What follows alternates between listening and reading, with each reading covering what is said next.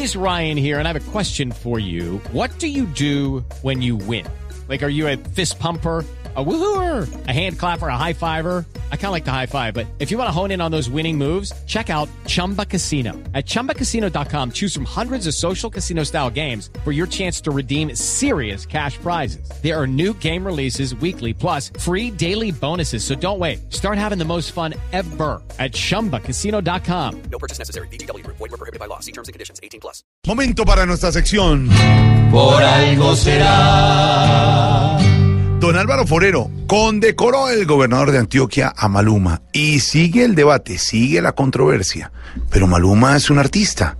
Y el gobernador dijo, lo condecoro porque es un hijo de Antioquia y es arte lo que está haciendo. ¿Qué opina, don Álvaro? Jorge, la controversia sobre la conmemoración de la gobernación de Antioquia a Maluma, pues para algunos es irrelevante, innecesaria, para otros tiene mérito. Eh, alrededor de la pregunta de por qué una persona como Maluma que representa un género musical controvertido, que escribe letras tan eh, ofensivas para algunos, merece ser eh, exaltado con los valores de la antioqueñidad.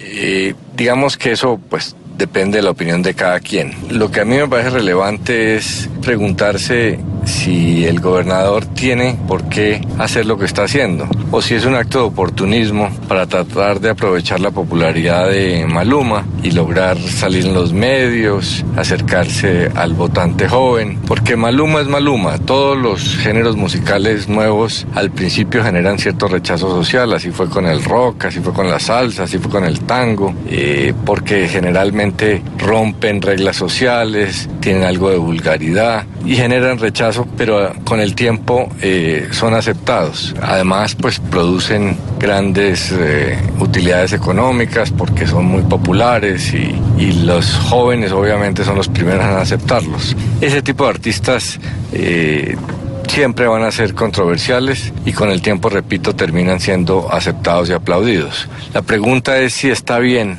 que en un país donde el tema de la mujer es tan delicado, donde los niveles de machismo generan los, la cantidad de, violación de derechos humanos, de muertes de mujeres, eh, donde todavía se está en la búsqueda de, mejorar los derechos de las mujeres, exhortar a estas personas que escriben o que cantan canciones tan duras con las mujeres tan irrespetuosas, está bien. Entonces una cosa es que lo haga Maluma y otra cosa es que políticos oportunistas traten de sacarle ventaja política. Maluma es un artista y en ese campo está bien, pero meterle política, tratar de volverlo un ícono ejemplar para la sociedad, pues no está bien, porque él es bueno en lo suyo, pero hay que aceptar que ese género musical y esas letras son controversiales y que eh, los gobernantes deben respetar que eso a algunas personas les produce molestia. Nadie está en contra de Maluma, nadie está respetando a Maluma. Lo que pasa es que algunos consideran que quien está respetando a los antioqueños es el gobernador haciendo política con Maluma.